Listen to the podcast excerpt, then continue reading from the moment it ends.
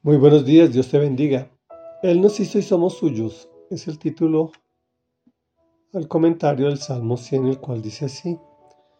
Aclamen alegres al Señor habitantes de toda la tierra. Adoren al Señor con regocijo.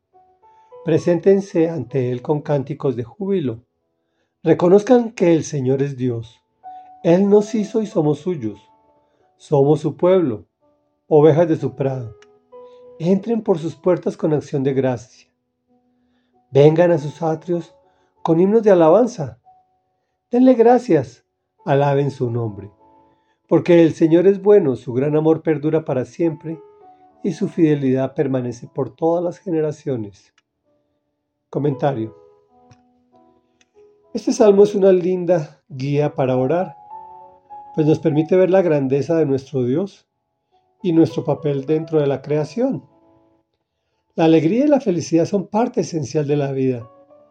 Así quiere el Señor que lo aclamemos, alegres, con regocijo, con júbilo.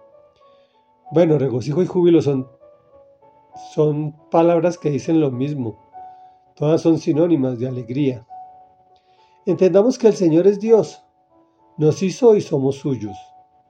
Cuando dice entren por sus puertas con acción de gracias, nos está asegurando que debemos hacer las cosas bien hay dos formas de entrar, por la puerta y por la tapia, saltándola, por supuesto.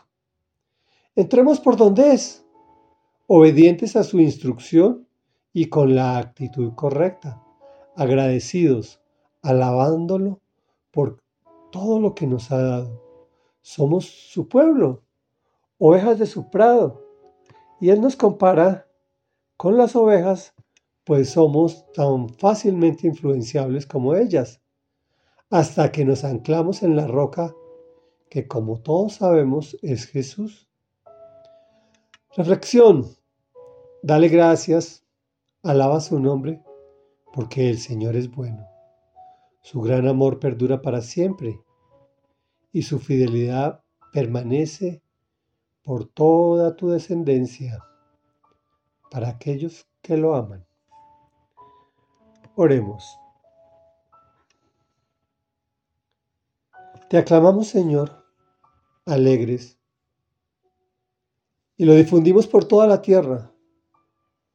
Te adoramos con felicidad y con regocijo, y nos presentamos ante ti con júbilo. Reconocemos que eres Dios, que tú nos hiciste y somos tuyos. Somos tus ovejas. Somos tu pueblo. Y queremos hacer las cosas bien. Presentarnos ante ti con alegría, con agradecimiento, alabando tu nombre porque tú eres bueno y tu gran amor perdura para siempre. Gracias porque también trasladas esa fidelidad a nuestra descendencia y a nuestras generaciones por mil de ellas es decir, hasta que tú vuelvas. Y es en el nombre poderoso de Jesús que hemos venido a ti en oración. Amén y amén.